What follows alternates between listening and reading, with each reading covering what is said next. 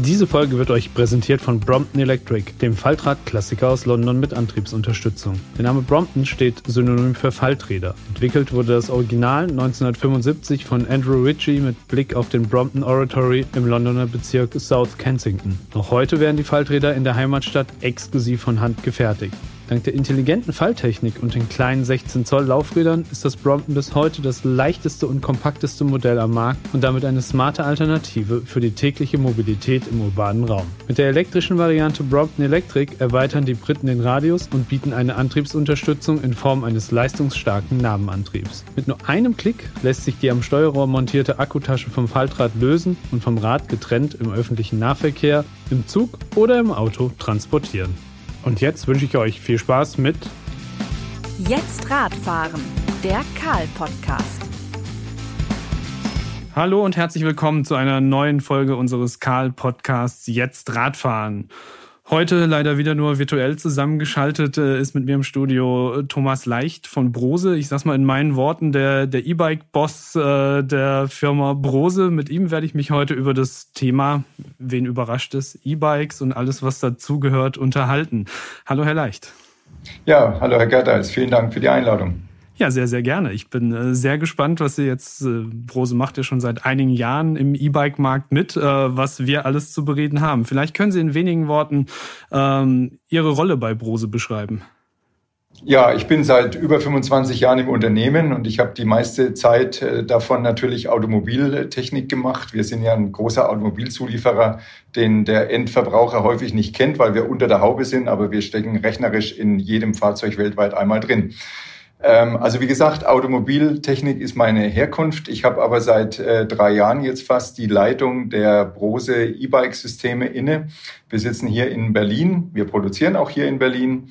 Und äh, ich kann so viel sagen, es war für mich eine super willkommene Abwechslung und macht riesig Spaß. Wie kommt man denn vom Auto zum Fahrrad? Wird man da einfach gefragt oder äh, verbindet sie irgendwas auch mit den zweirädrigen Fahrzeugen?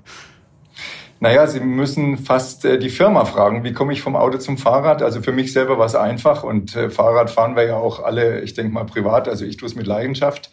Äh, aber wie kommt Brose vom Auto zum Fahrrad? Ähm, kann ich kurz erzählen. Es war eigentlich die, die, die, Ursprünge sind noch zurück in der Finanzkrise 2008, 2009, als viele Unternehmen sich fragten, was könnten wir denn so noch machen? Was ist noch, was sind interessante Themenfelder? Und äh, da kamen bei uns einige hoch. Äh, davon sind auch einige wieder verworfen worden. Aber wir haben dann festgestellt, dass Mobilität nun mal unser Fach ist.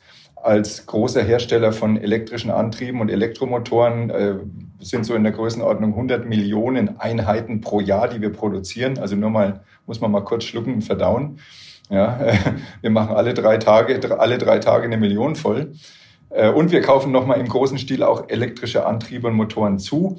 War es natürlich naheliegend für uns zu gucken, wie lässt sich Mobilität, bei der wir nun mal bleiben wollten, und unser elektromechanisches äh, Know-how, mechatronisches Know-how miteinander verbinden. Und so kam dann das E-Bike, der E-Bike-Antrieb raus, von dem wir hier in Berlin 2014 den ersten vom Band gelassen haben.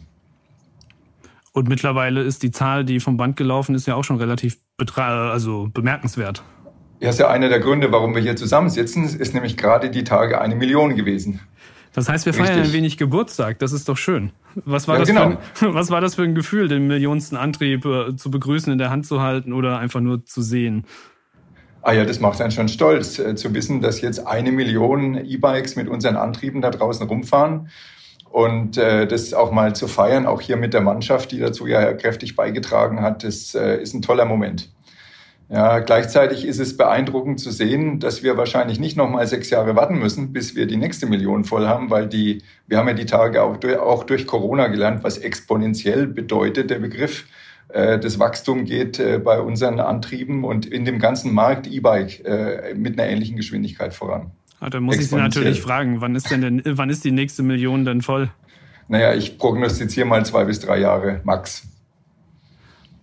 Das heißt, äh, die Zahlen, die wir jetzt aus dem Jahr 2020 kennengelernt haben, diese zwei Millionen verkaufte E-Bikes in Deutschland, die der ZTV kommuniziert hat, das ist erst der Anfang? Äh, ganz sicher, weil wenn Sie nämlich mal zurückschauen, die zwei Millionen sind absolut korrekt. Zwei Jahre davor, nämlich 2018, war es nur eine Million. Das heißt, der E-Bike-Absatz in Deutschland hat sich innerhalb von zwei Jahren verdoppelt. Ja, ähm, jetzt wird es nicht auf ewig so weitergehen, aber wir rechnen immer noch mit großen Wachstumsraten. Also ich hatte kürzlich eine äh, internationale Runde der Hersteller. Da haben wir über die Stückzahlen gesprochen. Ich meine, ich gehe jetzt, schwenke jetzt mal von Deutschland auf Europa. Wir haben in Europa einen Absatz im vergangenen Jahr gehabt von 5,1 Millionen Einheiten. Ja, wir werden in auf in 2025 den Wert schon verdoppelt haben und auf 10 Millionen Einheiten in Europa kommen. Und fürs Jahr 2030 sind 17 Millionen Einheiten für Europa prognostiziert. Also die, der Wachstum ist gigantisch. Wir sind übrigens jetzt schon in Deutschland von den Zulassungszahlen höher als der Diesel, Pkw-Dieselmarkt. Mehr E-Bikes als Dieselfahrzeuge. Das ist doch mal eine schöne Schlagzeile. Also Pkw-Dieselfahrzeuge muss ich korrigieren. Wenn man sich Europa anschaut, ähm, nicht jedes Land ist ja momentan so E-Bike begeistert wie Deutschland. Wo sehen Sie denn auch für Brose, aber insgesamt für das E-Bike noch die größten Chancen? Eigentlich äh, schon im Rest von Europa, wie Sie richtig sagen, die Deutschen sind technikaffin und geben dafür auch gerne Geld aus. Das gilt jetzt nicht für alle unsere europäischen Nachbarn gleichermaßen. Aber wir sehen natürlich noch enormes Nachholpotenzial, zum Beispiel in Frankreich, in den Niederlanden, äh, in, in Südeuropa auch äh, durchaus ist noch jede Menge Spielraum für großes Wachstum und im Rest der Welt dann natürlich auch.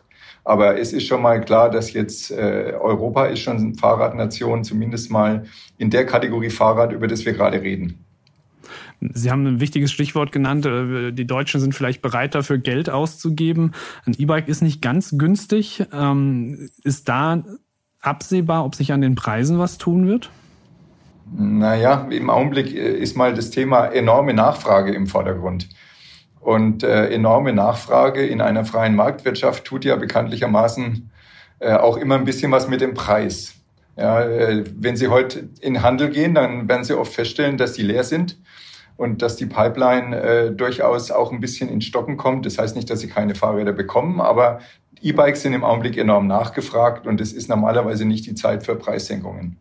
Ich glaube aber schon, um, um noch Ihren Punkt nochmal aufzugreifen, dass es mittelfristig dafür durchaus Spielraum gibt. Es wird mehr Anbieter geben, die in den Markt kommen, gerade bei dieser enormen, wir hatten ja die Zahlen gerade vorhin genannt, da ist, da ist dann schon Raum auch für Preissenkungen. Das glaube ich schon. Wir haben natürlich jetzt die besondere Situation, Liefer Lieferketten waren gerissen, der Frachtlogistik ist alles andere als einfach aktuell. Und jeder, der mal geschaut hat, wie sich die Preise entwickelt haben, also jeder Hersteller hat in der aktuellen Lage, sagen wir 10 bis 20 Prozent mal die Preisschraube nach oben gedreht. Wenn wir aber über die potenziellen Sparmöglichkeiten reden. Wo, wo kann denn der Preis sinken? Werden Akkus günstiger? Werden Motore, Antriebe günstiger perspektivisch, je mehr Stückzahlen man äh, produzieren kann und darf? Ähm, ist da irgendwas in Bewegung oder kostet ein Brose-Motor heute genauso viel, wie er in fünf Jahren kosten wird? Naja, die Skaleneffekte, sag ich mal, die, die treffen ja überall zu. Also wenn sie in Stückzahlen kommen, ähm, dann, dann äh, wie soll ich sagen, amortisieren sich die Fixkosten oder verteilen sich die Fixkosten auf eine breitere Basis. Das müsste normalerweise die, die Kostenthematik auf jeden Fall ein ganzes Stück erleichtern. Sie hatten ein Stichwort genannt, äh, Batterie-Akkutechnik. Äh, da wird ja auch durch das Betreiben der Automobilindustrie und durch diese Verbreitung, die wir jetzt da im Markt kriegen, sich natürlich auch bei den Preisen der Zellen äh, mittelfristig was tun. Also ich glaube schon, dass über die Stückzahlen und dann natürlich auch über gesteigerten Wettbewerb, das hat auch schon immer geholfen, äh, da im Ende nochmal was drin ist. Lass uns ein bisschen über die Faszination E-Bike sprechen. Ähm, welches E-Bike macht denn am meisten Spaß? Ist es das Stadt-E-Bike, mit dem ich zum Bäcker fahre, mit dem ich äh, zur Arbeit rolle? Ist es das Touren-E-Bike, mit dem ich mit der Familie einen Ausflug mache? Oder gar das E-Mountainbike, mit dem ich auf einmal die höchsten Gipfel erklimmen kann? Was ist für Sie so die Kategorie, wo Sie sagen, das ist total gut, das ist mein Favorit? Alle die vorgenannten. Jetzt machen, jetzt machen Sie sich aber einfach. Nee, pass auf, ich gehe ich geh, ich geh auch noch ein bisschen drauf ein. Ich meine, der Spaß entsteht ja im Auge des Betrachters, sage sag ich jetzt mal so. Und äh, jeder hat ja andere Interessen. Also wenn Sie jetzt, äh, ich sage mal, ein Stadtmensch sind und Sie sind gewohnt, äh, sich gegen den Wind abzustrampeln oder Sie müssen, ich selber komme aus, aus dem Fränkischen, wir haben dort viele Mittelgebirge und Hügel, Sie müssen den Berg hochfahren, dann werden Sie viel Freude dran haben, wenn Sie einen Antrieb dabei unterstützt. Ähm, wenn Sie Mountainbiker sind, passionierter, dann ist äh, so ein E-Mountainbike natürlich, gibt ganz neue äh, Opportunitäten und Möglichkeiten und wird Ihnen da viel Spaß machen. Und deswegen meine ich eben, ich glaube, es, man kann es so pauschal gar nicht für die Allgemeinheit beantworten. Jeder hat in seinem Bereich einen enormen Nutzen davon. Wenn Sie jetzt mich persönlich fragen, wo der Spaß am größten ist, dann bin ich tatsächlich beim E-Mountainbike. Wo sind Sie unterwegs mit Ihrem E-Mountainbike? Hier in fränkischen, also nicht hier, sondern dort in fränkischen Gefilden. Wir haben dort jede Menge Berge, Wälder, äh, viel Natur und da lässt sich vortrefflich fahren.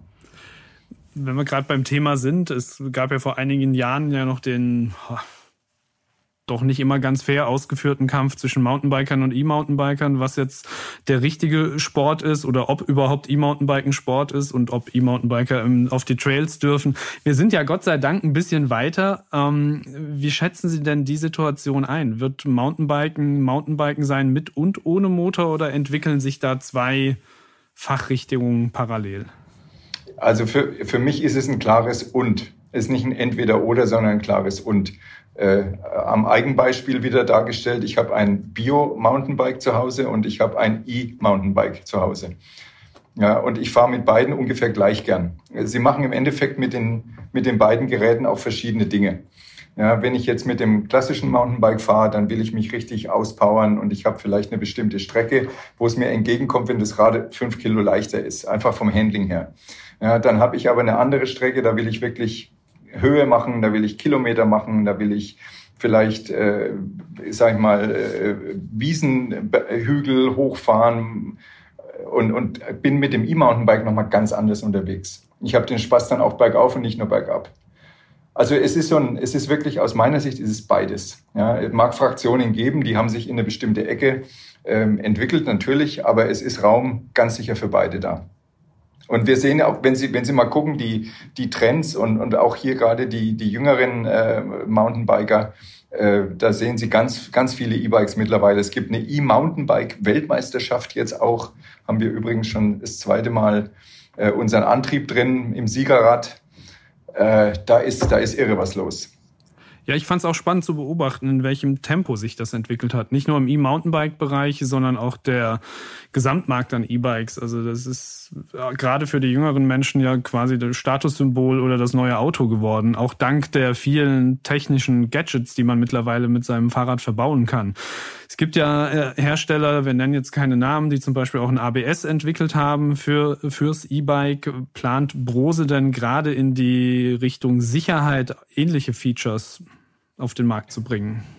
Also wir sehen zum einen mal, dass die Sicherheit natürlich ein ganz wichtiger Aspekt ist. Ja, ähm, ich gehe jetzt mal wieder weg von den Mountainbikern, die natürlich ihre spezifische Sportart haben, einfach zum Alltagsradfahrer. Und wir sehen, dass durch das E-Bike ganz viele Menschen auch wieder auf das Fahrrad steigen, die lange nicht gefahren sind. Für die ist, ähm, ich sage jetzt mal, der, der Aspekt Sicherheit im Verkehr extrem wichtig. Die fühlen sich vielleicht auch nicht so sicher auf dem Rad wie jemand, der jahrelang äh, Tausende von Kilometern gefahren ist jedes Jahr. Insofern, die Sicherheitsfeatures sind wichtig und wir sehen das natürlich auch und wir nehmen auch an diesem an dieser Entwicklung aktiv teil. Wir werden, wir werden auch unseren Teil in diesem, in diesem Thema beitragen. Da arbeiten wir dran. Muss ich natürlich ein bisschen konkret nachfragen, auch wenn ich die Antwort schon kenne. An was arbeiten Sie denn?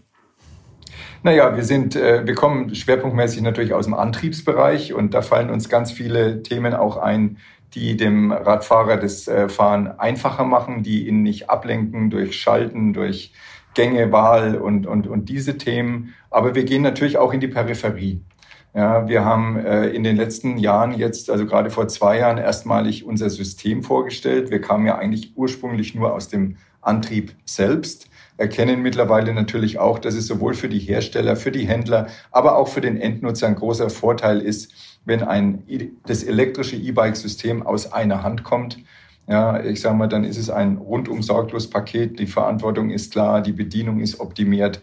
Ja, deswegen bieten wir jetzt auch ein Komplettsystem an und wir wollen uns in die Richtung noch viel breiter aufstellen. Wir sind gerade dabei, ein Portfolio zu entwickeln, das dann auch Komponenten enthält, die aus dem Sicherheitsbereich kommen. Mehr kann ich jetzt und will ich noch nicht sagen an der Stelle.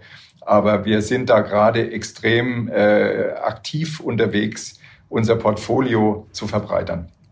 Das Thema Sicherheit ist an sich ja ein sehr spannendes. Also Sie haben es selbst gesagt, viele, gerade Neueinsteiger, fühlen sich nicht ganz sicher im Verkehr. Das liegt weniger an den E-Bikes und an den Bremsen und an Schaltvorgängen, die man äh, vielleicht betätigen muss, sondern am Verkehr in der Stadt. Wie muss sich denn eine Infrastruktur im urbanen Raum entwickeln, damit wir noch mehr Menschen zusammen aufs E-Bike bringen? Ja, die Pop-up-Radwege, die wir jetzt äh, da zu Corona-Zeiten mal gekriegt haben, sind schon mal ein klarer Indikator, in welche Richtung es gehen müsste. Ja, äh, wir brauchen aus meiner Sicht klar abgegrenzte Verkehrswege, ja, äh, die auch, ich sag mal, die entsprechende, den entsprechenden Fahrkomfort bieten und, und auch ermöglichen, zügig und sicher zu fahren. Und ich sag mal, die haben heute die wenigsten Städte. Viele Viele Radwege sind zu schmal, sind geplättelt, äh, durch Baumwurzeln unterbrochen. Sie werden es vielleicht selber kennen. Ähm, es, ist, es ist teilweise wirklich mühselig, auf dem Radweg zu fahren. Und ähm, sobald sie auf die Straße gehen, teilen sie sich den, den Verkehrsraum mit äh, PKWs, mit LKWs und es ist viel zu gefährlich. Also wir brauchen Verkehrsraum für Fahrräder. Wir brauchen natürlich auch sichere Abstellmöglichkeiten übrigens für Fahrräder, also gerade wenn wir von E-Bikes reden. Äh, das wollen sie ja mal nicht so irgendwie da am Gehsteig hinstellen über Nacht. Also da braucht es sichere Abstellmöglichkeiten und äh, natürlich auch eine ordentliche Verkehrsführung, die nicht nur optimiert ist auf, den, auf die grüne Welle für den 50 Stundenkilometer fahrenden Autofahrer, sondern auch mal, je nachdem, in welche Richtung ich die, die, das Thema eben lenken will, vielleicht mal optimiert ist für den umweltfreundlichen Verkehrsteilnehmer Fahrradfahrer. Welchen Einfluss haben Sie als Unternehmen Brose auf äh, solche Überlegungen? Äh, wir äußern diese, diese, diese, diese Notwendigkeiten natürlich in den Verbänden ja, oder auch ähm, Kontakt mit der Politik, äh, wo, wo wir ja auch ab und zu Gespräche führen. Äh, viel mehr können wir natürlich aber nicht machen. Äh, letztlich muss natürlich die, dieser, dieser Druck auch, ich sage jetzt mal, von aus der Bevölkerung direkt kommen ja, und äh, aus, aus Gremien, aus Lobbyverbänden. Spüren Sie denn eine Veränderung in Gesprächen mit der Politik, mehr eine Hinstimmung zum Fahrrad oder haben Sie das Gefühl, es sind weiterhin Lippenbekenntnisse und wir schauen mal, dass wir das gute alte Automobil noch auf der Straße halten? Nee, nee, also wir spüren da eine ganz, äh, ganz deutliche Trendwende. Ich glaube, die Politik äh, überwiegend hat erkannt, dass wir in den Städten ein anderes Umfeld brauchen, dass wir weniger Verkehr brauchen, dass die Städte auch, ich sag mal, menschenfreundlicher äh, wieder werden. Und da trägt das Fahrrad ja ganz erheblich dazu bei. Ja, auch das ganze Thema Verkehrswende, ähm, Umweltbelastung in den Städten lässt sich natürlich mit dem Fahrrad, also auch mit dem E-Bike, darüber reden wir hier ja eigentlich, aber natürlich auch mit dem klassischen Fahrrad äh, allerbestens herstellen. Und wir wissen, dass ganz viele Fahrten äh, unter fünf Kilometer sind, die sich hervorragend mit dem, mit dem Fahrrad bewältigen lassen. Äh, keine Parkplatzprobleme und bei entsprechend sicherer Verkehrsführung äh, ein tolles äh, Erlebnis, was auch noch mit Bewegung kombiniert ist und in Zeiten von Corona und Social Distancing mir zumindest mal die öffentlichen Verkehrsmittel und die dort manchmal gebotene Enge erspart ja, und äh, eigentlich alles Gute in sich vereint. Jetzt sprechen wir heute am 20. April, einen Tag nachdem äh, die Grünen ihre Kanzlerkandidatin verkündet haben. Ist das ein Signal oder eine leichte Hoffnung, dass vielleicht mit einem Wechsel im Regierungsamt auch äh, Fahrrad, E-Bike und sonstige alternative Verkehrsmittel einen Aufschwung erleben? Ja, wir sehen ja, glaube ich, ganz klar in dem Zuspruch, den die Grünen aktuell erfahren. Also die Entwicklung einfach der, der, äh, der Wähleranteile, hier auch die Aufmerksamkeit, die diese Kanzlerkandidaten-Nominierung bekommt, dass in der Bevölkerung ein deutlicher Wunsch danach da ist, dass sich Dinge ändern. Ja, äh, gerade auch im, in Richtung Nachhaltigkeit und, und Umwelt. Insofern, ich kann mir das gut vorstellen, dass wir darüber nochmal deutliche Impulse kriegen, die auch unserer Branche und im Endeffekt natürlich den Menschen selbst helfen, die in Städten leben. Ich bin auch mal sehr gespannt, welchen, welchen Einfluss das Fahrrad im Wahlkampf haben wird. Ich habe nochmal eine Geschichte ausgekramt, von die wir vor der letzten Bundestagswahl gemacht haben. Wir haben uns einfach mal die Wahlprogramme angeschaut. Äh, welchen Stellenwert hat die Mobilität auf dem Fahrrad? Und ich sag mal, was wir da gefunden hatten, war sehr, sehr dürftig. Das ist jetzt natürlich auch schon wieder ein paar Jahre her. Mal schauen, in welche Richtung wir uns da bewegen. Um das Stichwort Grün nochmal aufzugreifen, ist ein Thema, was man eigentlich relativ selten bespricht, diskutiert und auch wenig drüber liest grün sind wir eigentlich auf dem E-Bike unterwegs? Ich meine, wir fahren ja die ein oder andere Zelle mit uns, Batteriezelle mit uns umher. Ähm, ist das ein Thema, was Sie auch bewegt? Weil irgendwann wird natürlich auch mal die Frage kommen, hat ein E-Bike eigentlich eine gute Ökobilanz oder hat es einfach nur einen grünen Anstrich? Es ist ja alles immer relativ. Ich meine, wenn ich jetzt ein E-Bike mit dem, ich habe es vorhin Biobike genannt, so flapsig, ich glaube, Sie wissen, was ich meine. Wenn ich ein E-Bike mit einem Biobike vergleiche, dann ist das Biobike natürlich, wie soll ich sagen, umweltfreundlicher. Da ist ja keine Batterie äh, dran und da sind auch insgesamt weniger Teile dran. Aber ich glaube, das ist der falsche Ansatz. Im Endeffekt muss ich das E-Bike ja mit dem Auto vergleichen, äh, weil ich eben erlebe und nochmal, ich komme aus Würzburg, da ist es hügelig, ähm, dass sich mittlerweile ganz viele Verkehrsteilnehmer die Fahrt mit dem Auto ersparen, indem sie mit dem E-Bike fahren in die Stadt oder um Erledigungen zu machen. Und wenn ich dann die Ökobilanz Auto mit der Ökobilanz E-Bike vergleicht, dann habe ich ja riesige Vorteile. Also nur mal, nur mal so fürs Gefühl, ähm, die, die, die, die Kapazität eines, einer E-Auto-Batterie ist hundertmal größer als die eines E-Bikes. Hundertmal. Das heißt, natürlich verbaue ich auch äh, ich sage mal, ein bisschen seltene Erden und, und Materialien in der E-Bike-Batterie, aber ich bin um Faktor 100 unterm Auto. Ja, und damit habe ich natürlich einen riesigen Vorteil. Im Übrigen, wir schauen schon danach, ich meine, es gibt für Batterien Recyclingvorgaben, Rücknahmesysteme, äh, dass wir an diesen Dingen auch ordentlich partizipieren und wir schauen auch darauf, dass wir unsere Antriebe zunehmend, ich sage mal, reparierbar gestalten, ja, so dass sie im Prinzip auch wenn Probleme mal auftreten sollten, wenn Wartung erforderlich ist, wenn Reparatur erforderlich ist, dass sie nicht nur einfach getauscht werden, sondern dass wir möglichst viel auch dran reparieren äh, können. Und das kommt auch aus dem Thema Nachhaltigkeit heraus. Sie haben im Nebensatz eins meiner Lieblingsthemen angeschnitten, äh, Kapazitäten von E-Bike-Batterien. Klar, wir liegen unter denen von Autos, aber was mich, mich nach wie vor wundert, und ich begleite das Thema jetzt auch schon ein bisschen über zehn Jahre, warum befinden wir uns in einem so immensen Wattstundenkampf? Es, wir also, wachsen, hm. wir wachsen, wir wachsen. Wenn man die Distanzen anguckt, die man im kommenden Jahr, wenn wir vielleicht die 800 äh, vorne stehen haben, die 8 vorne stehen haben, ähm, wie weit man da mit einer Ladung fahren kann, das macht doch keiner. Ja, da gibt's dieses schöne deutsche Stichwort Reichweitenangst. Ich glaube, das kann man in gar keine andere Sprache übersetzen. Ich weiß gar nicht, wo es herkommt, dass wir so, dass wir immer Angst haben, es reicht nicht. Ähm, irgendwie ist es ja so und deswegen glaubt jeder, je mehr die Batterie Wattstunden hat, desto besser für mich. Ja. Dabei fahren wir natürlich unnötiges Gewicht durch die Gegend.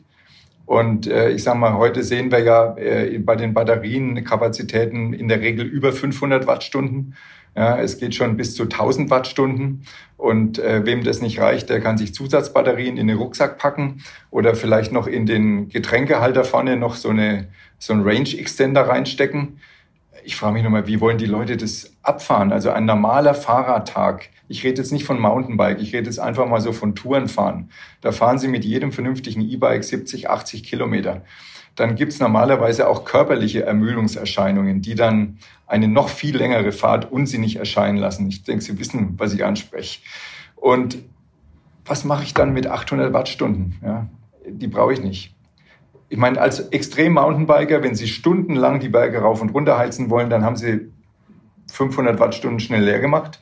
Zwei, drei Stunden ist dann, danach ist vorbei. Allerdings ist es auch eine andere Art von, als, als das Tourenfahren. Sie fahren nicht acht Stunden am Tag extrem Mountainbike. Das werden sie nicht machen wollen und auch nicht durchhalten. Also von daher, ich glaube eigentlich, dass wir hier ein Problem ähm, bekämpfen, das es in der Form selten gibt. Aber warum entscheidet man sich oder entscheiden sich viele Hersteller, gerade Systemhersteller, dafür, diesen, dieses Spiel mitzuspielen? Weil die Nachfrage ja, da ist? Weil Angst ja. einfach zu bedienen ist? Ja. Ja, ich glaube alles davon. Im Ende, ich meine, Sie sehen es ja bei den E-Autos auch, ja. Äh, es wird immer nur geguckt, wie viel Kilometer hat er im Tank. Im Tank, in der Batterie natürlich. Ähm, und mehr ist immer besser. Mehr ist besser und so ist es halt anscheinend auch beim E-Bike wie früher beim Quartett spielen. Wie viel PS hat deiner? Wie viel Kubik hat deiner? Meiner hat so viel, deiner hat so viel, ich habe Ja, wobei wir ja eigentlich, äh, ich finde immer die Analogie zum Autokauf, ich erlebe die wenigsten, die nach dem Tankinhalt sich für ihr Auto entscheiden. Ja, weil beim, beim klassischen Verbrenner ist der Tankinhalt ja auch nicht relevant. Ich sage mal, ob sie jetzt 50 oder 60 Liter drin haben, dann in einem Fall fahre ich halt 600 Kilometer, im anderen 700 oder 800. Das macht äh, nicht den Unterschied. Aber weil ich in der Regel eine Fahrstrecke und wenn ich auch größere Entfernungen habe, immer mit einer Tankfüllung zurücklegen kann, ist es beim, also jetzt sind wir beim Auto ganz kurz mal, ist es beim Auto halt bei einer Reichweite von 200, 300 Kilometer eben nicht so, dass ich damit immer dahin komme, wo ich auch hin will. Wenn ich von München nach Frankfurt fahre, dann möchte ich da ankommen. Ich möchte es auch in einem Rutsch fahren können. Und da haben wir das Problem beim Auto. Und beim E-Bike ist es aber, glaube ich, mehr die gefühlte Angst. Ähm, und, und deshalb der Wunsch nach größeren Kapazitäten, warum die größeren Batterien nachgefragt werden. Brauchen tue ich sie, glaube ich, ganz oft nicht. Und um nicht ganz zu vergessen, Sie können auch die Unterstützung ein bisschen zurückschalten, weil die meisten Hersteller, so auch wir, bieten natürlich verschiedene Unterstützungsmodi an. Und äh, es schadet dem Fahrer im Ende ja nicht, vor allem wenn es ein Stück gerade geht, wenn er mal zurückschaltet und weniger Unterstützung fordert. Dann reicht die Batterie ja noch weiter. Und was ich immer finde, dass man sollte nie vergessen, E-Bikes haben die beste Ladeinfrastruktur, die man sich vorstellen kann. Ich muss Absolut. ja keine Tankstelle suchen, ich habe überall eine Steckdose. Insofern ruhig auch für einen kleineren Akku entscheiden, Gewicht gespart, Geld gespart und am Ende, wie Herr Leicht gesagt hat, mal eine Unterstützungsstufe runterschalten, dann gleich noch ein bisschen was für die Kondition und Ausdauer getan, wenn man selbst auch ein bisschen Kraft mit reinschießt. Ähm, ich finde ein weiteres Thema, was ich mit Ihnen gerne noch besprechen würde, es gibt ja auch immer wieder Stimmen, die mir zumindest das Gefühl vermitteln, man will so ein bisschen gegen diesen E-Bike-Boom schießen. Man guckt mal, welche, welche Schraube kann man drehen. Ähm, E-Bikes vor dem Gesetz momentan wie Fahrräder gleichgestellt, gleiche Rechte und Pflichten. Also wir reden jetzt von den Pedelecs 25, die den Fahrer bis 25 kmh unterstützen. Trotzdem mit steigenden Absatzzahlen hört man immer wieder Stimmen, die sagen, ja, man muss eigentlich auch da schon ein Kennzeichen an das äh, Fahrrad mit Motor machen. Das muss alles nachvollziehbarer sein, das muss versichert werden. Ähm, ich finde solche Tendenzen schwierig. Wie geht es Ihnen, wenn Sie das hören? Ja, ganz, ganz ähnlich. Ich glaube, wir tun uns als Gesellschaft keinen Gefallen, wenn wir so eine Hürde aufbauen, die dieses so umweltfreundliche Verkehrsmittel, das uns, wir hatten vorhin über die Energiewende und über die, auch über die Mobilitätswende gesprochen, das uns so enorm und so unmittelbar helfen kann. Ja, wir reden ja nicht von Fiktion und was kommen könnte, sondern ich kann es heute machen, das uns so unmittelbar helfen kann, diese Probleme zu lösen oder zumindest mal zu verbessern. Wenn wir jetzt da eine Hürde aufbauen, die dann heißt Nummernschild, ähm, Helmpflicht, also ich halte Helme übrigens natürlich immer für sinnvoll, aber sobald es halt Pflicht wird, gibt es eine bestimmte Klientel, die dann davon Abstand nimmt. Ja, vielleicht äh, schreibe ich dann noch vor, dürfen wir jetzt nicht mehr auf Radwegen fahren, weil da ist jetzt äh, anderer Verkehr dann glaube ich, würde der E-Bike-Boom äh, schnell zu Ende sein. Äh, das heißt also, wir müssen alle aus meiner Sicht ein Interesse daran haben, diesen Status zu erhalten. Heißt aber auch äh, Missbrauch, und der findet tatsächlich auch statt, in Bereichen, wo, wo eben zusätzliche Gefahren geschaffen werden, die vom E-Bike ausgehen und die illegal sind, Stichwort Tuning, ähm, die auch wirklich ähm, aktiv äh, zu bekämpfen und alle dagegen anzugehen. Ja, es passieren sicherlich auch Unfälle dadurch, dass Leute ihre E-Bikes schneller machen als 25. Die Hersteller verhindern das zwar so gut es geht, aber es gibt keinen, keine Sicherheit, die sie nicht mit irgendwelchen Tricks umgehen können. Und im Ende ist es ja auch hier so. Also ich glaube, es ist in unser aller Interesse, dass wir hier bei diesen 25 kmh wirklich bleiben dass wir sichere Räder und sichere Verkehrswege schaffen. Dann sind auch die Versicherer wieder etwas beruhigter. Die haben natürlich im Augenblick, glaube ich, schon äh, eine Mehrbelastung aus dem E-Bike-Boom. Und äh, dann für uns alle diese, diese wirklich äh, freundliche und zukunftsfähige Mobilitätsform behalten. Ja, ich bin noch so ein bisschen ältere Generation. Ich hatte noch so Mofa erlebt damals, 25 äh, kmh Mofa. Das war das E-Bike nur mit Verbrennungsmotor. Dann kam irgendwann die Helmpflicht und das Mofa war dann auf dem absteigenden Ast und ist ja heute eigentlich unbedeutend geworden. Und Sie würden die gleiche Gefahr beim E-Bike vermuten? Ich denke ja. Also äh, würde sie weiterhin geben, aber diese Verbreitung, die wir gerade sehen, äh, die würde, die würde stocken. Wenn ich jährlich ein Kennzeichen brauche, wenn ich eine Versicherung abschließen muss und, und, und, dann wird es einfach schwieriger.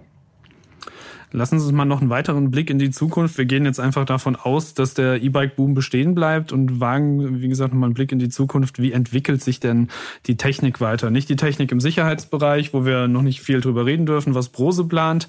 Aber wenn wir gerade mal in die Größen von Antrieben uns reinversetzen. Die ersten Antriebe waren, ich sag's mal flapsig, grob, groß, nicht wirklich schön. Jetzt sehen wir Fahrräder mit integrierten Akkus. Wir sehen immer kleiner werdende Aggregate im Tretlagerbereich. Wie, was sehen wir denn in fünf Jahren? Sehen wir da überhaupt noch irgendwas, was ein e an ein E-Bike erinnert? Oder sind wir so perfekt integriert, dass wir quasi das Fahrrad sehen? Also ich denke, es wird eine, es wird eine Fraktion geben, die auf diese Lifestyle-Bikes Urban, Urban Bikes äh, stark schaut, die sehr stylisch sind, wo ich fast nichts mehr vom E-Bike sehen kann. Äh, aber ich glaube trotzdem, dass es eine kleine Fraktion ist.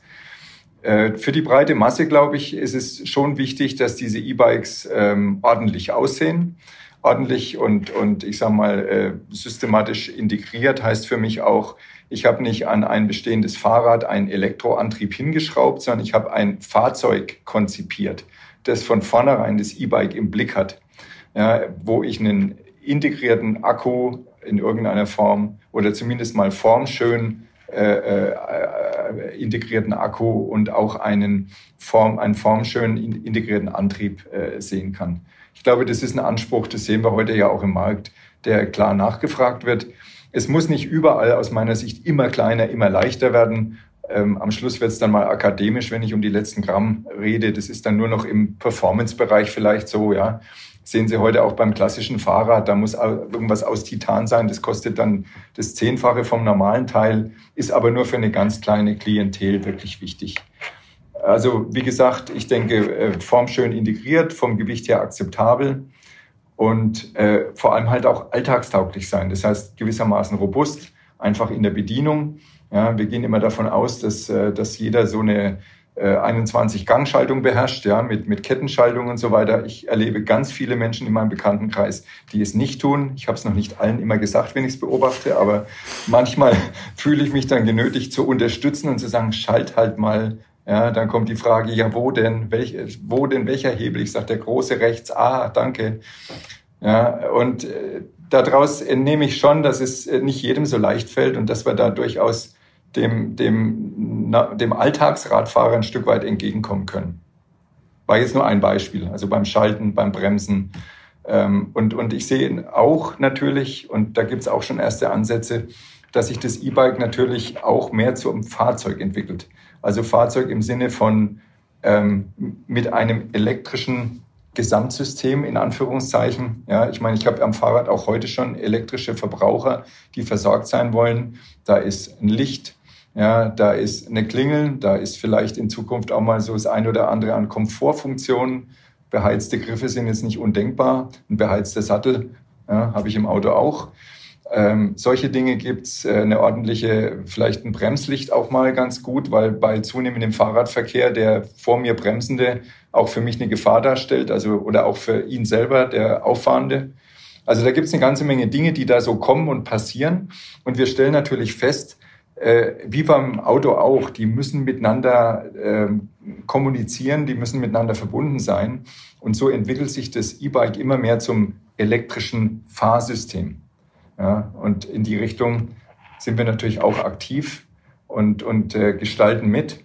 Und, und dann sehe ich natürlich noch einen ganz wichtigen Punkt auch, ähm, der, die E-Bike-Fahrer wollen in der Regel Fahrrad fahren. Also eigentlich Fahrrad fahren, die wollen einfach nur nicht diese Kraft aufwenden müssen. Deswegen muss ein E-Bike-Antrieb für mich leise sein, ja, was unsere Antriebe aufs allerbeste sind.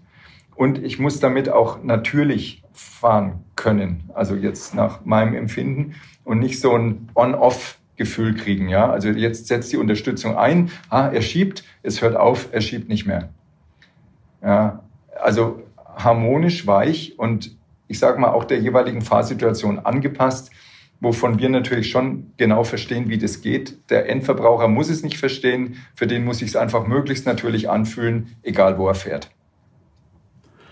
Da waren jetzt schon ziemlich viele spannende Sachen drin. Einiges hat mich an ein Gespräch, was ich mit äh, Rainer Jeske, der bei Bosch die E-Bike-Einführung begleitet hat, vor vielen, vielen Jahren geführt habe. Er hat gesagt, sobald wir den Strom ans Fahrrad gebracht haben, ist im Prinzip alles möglich. Ähm, das, was Sie jetzt angedeutet haben, hat ja genau das nochmal untermauert, dass extrem viel möglich ist. Insofern äh, blicken wir auf eine sehr spannende Zukunft, mit welchen Gadgets wir quasi äh, konfrontiert sein werden.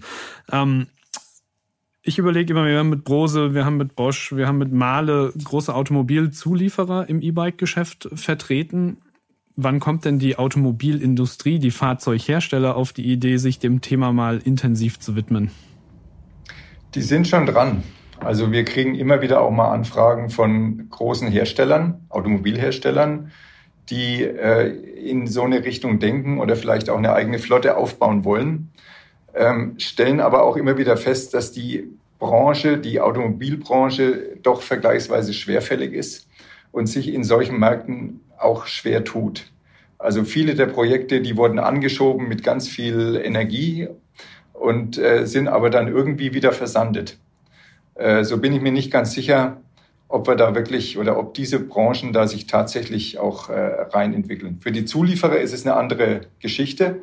Ja, da ist ja doch äh, nicht so, ein große, so eine große Maschine dahinter wie jetzt bei einem großen Automobilhersteller. Ähm, ich glaube, wir tun uns da leichter und deswegen sehen Sie ja auch, äh, Sie hatten ja ein paar Namen genannt, ähm, auch andere Zulieferer in diesem Segment. Ja, man konnte ja ein. Entschuldigung. Ich, ich wollte nur sagen, es, Fahrrad ist schon eine andere Welt als Auto. Und äh, deswegen glaube ich, dass die Automobilisten am besten bei ihren Leisten bleiben, ja, äh, was sie am besten können. Es ist ja wunderbar, da ist unheimlich viel Know-how vorhanden. Und ich glaube, dass die Fahrradwelt äh, besser in sich bleibt. Auch das ist, glaube ich, äh, effizienter im Ende. Es gab ja die vereinzelten Versuche, also ein marktreifes Rad, wir können es ja sagen, das Smart E-Bike vor ein paar Jahren war ja mal auf dem Markt, war dann aber auch relativ schnell wieder verschwunden. Ansonsten habe ich persönlich auch über die Konzeptphase noch nichts mitbekommen und auch die Konzepte eigentlich nie auf der Straße gesehen, die es von der Automobilindustrie, ähm, ja, die Ideen, die es mal gab.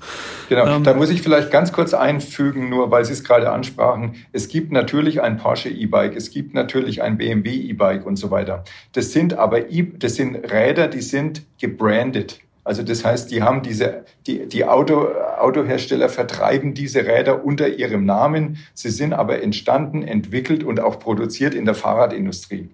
Ja, das hat schon immer gegeben. Ich denke, das wird es auch immer geben. Das wird benutzt begleitend, um bestimmte Modelle in den Markt zu bringen, auch um, um ein bestimmtes Image zu schaffen. Alles gut. Ja, äh, was, über was wir gerade sprachen und was ich glaube, dass sich nicht durchsetzen wird, ist, wenn die Automobilhersteller sich als Fahrradhersteller im, im ureigensten Sinne betätigen wollen. Das wollte ich noch kurz ergänzen. Genau, guter Hinweis. Da haben wir vor kurzem ein neues Porsche E-Bike in Anführungszeichen gesehen. Da kennen die Insider den Hersteller, der da hinten dran steckt, erkennt man sofort. Ähm, ein schönes Fahrrad, aber weit weg von einem Porsche. Ähm, wenn wir das Marktumfeld äh, im Bereich der E-Bike-Systeme uns nochmal angucken und auf Brose nochmal zu sprechen kommen, was sind denn Ihre Ziele? Wo würden Sie sich gerne in dem Wettbewerb positionieren?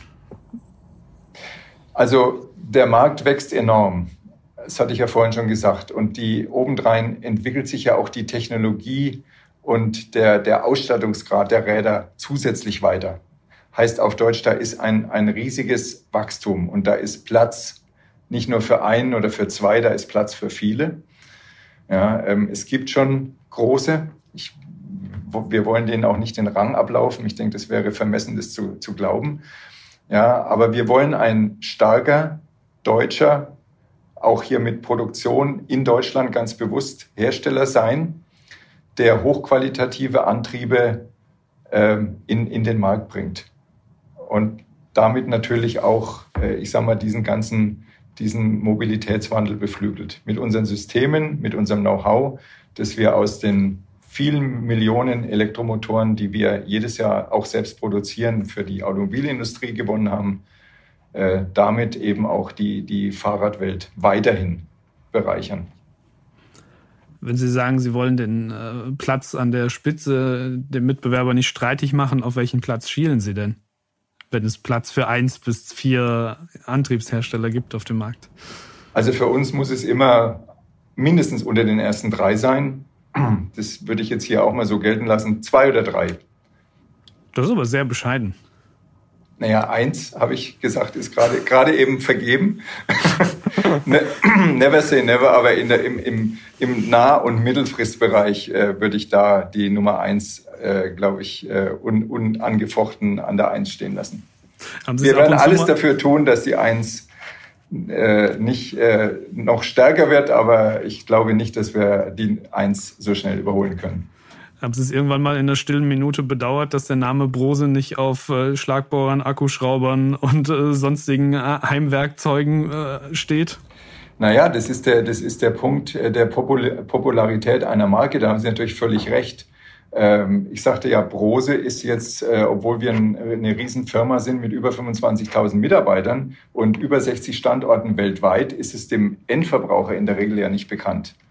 Ja, wir sind jetzt aber durchaus, äh, denke ich mal, über, den, über das E-Bike-Geschäft äh, da reingekommen. Wir haben übrigens ja auch im Basketball ganz viel gemacht. Da ist der Name auch ein bisschen äh, nach vorne ge gekommen. Aber natürlich gibt es äh, äh andere Hersteller, die seit über 100 Jahren, ich sag mal, vom Kühlgerät bis zum Akkuschrauber, Automobiltechnik und ganz vieles andere machen. Da sind die Namen natürlich in aller Munde. Das ist mir schon klar.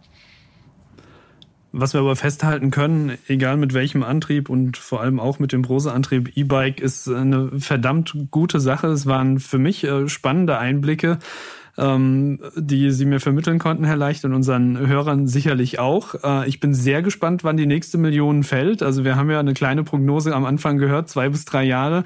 Das werden wir aufmerksam verfolgen und vielleicht reden wir dann zum nächsten Jubiläum einfach mal über die zwei, drei Jahre, die bis dahin vergangen sind und wie viele Prognosen und Spekulationen von denen, die wir heute getätigt haben, wirklich Realität geworden sind. Es hat mich sehr, sehr gefreut, dass Sie die Zeit sich genommen haben, mit uns zu sprechen und wünsche Ihnen für alles weitere alles Gute.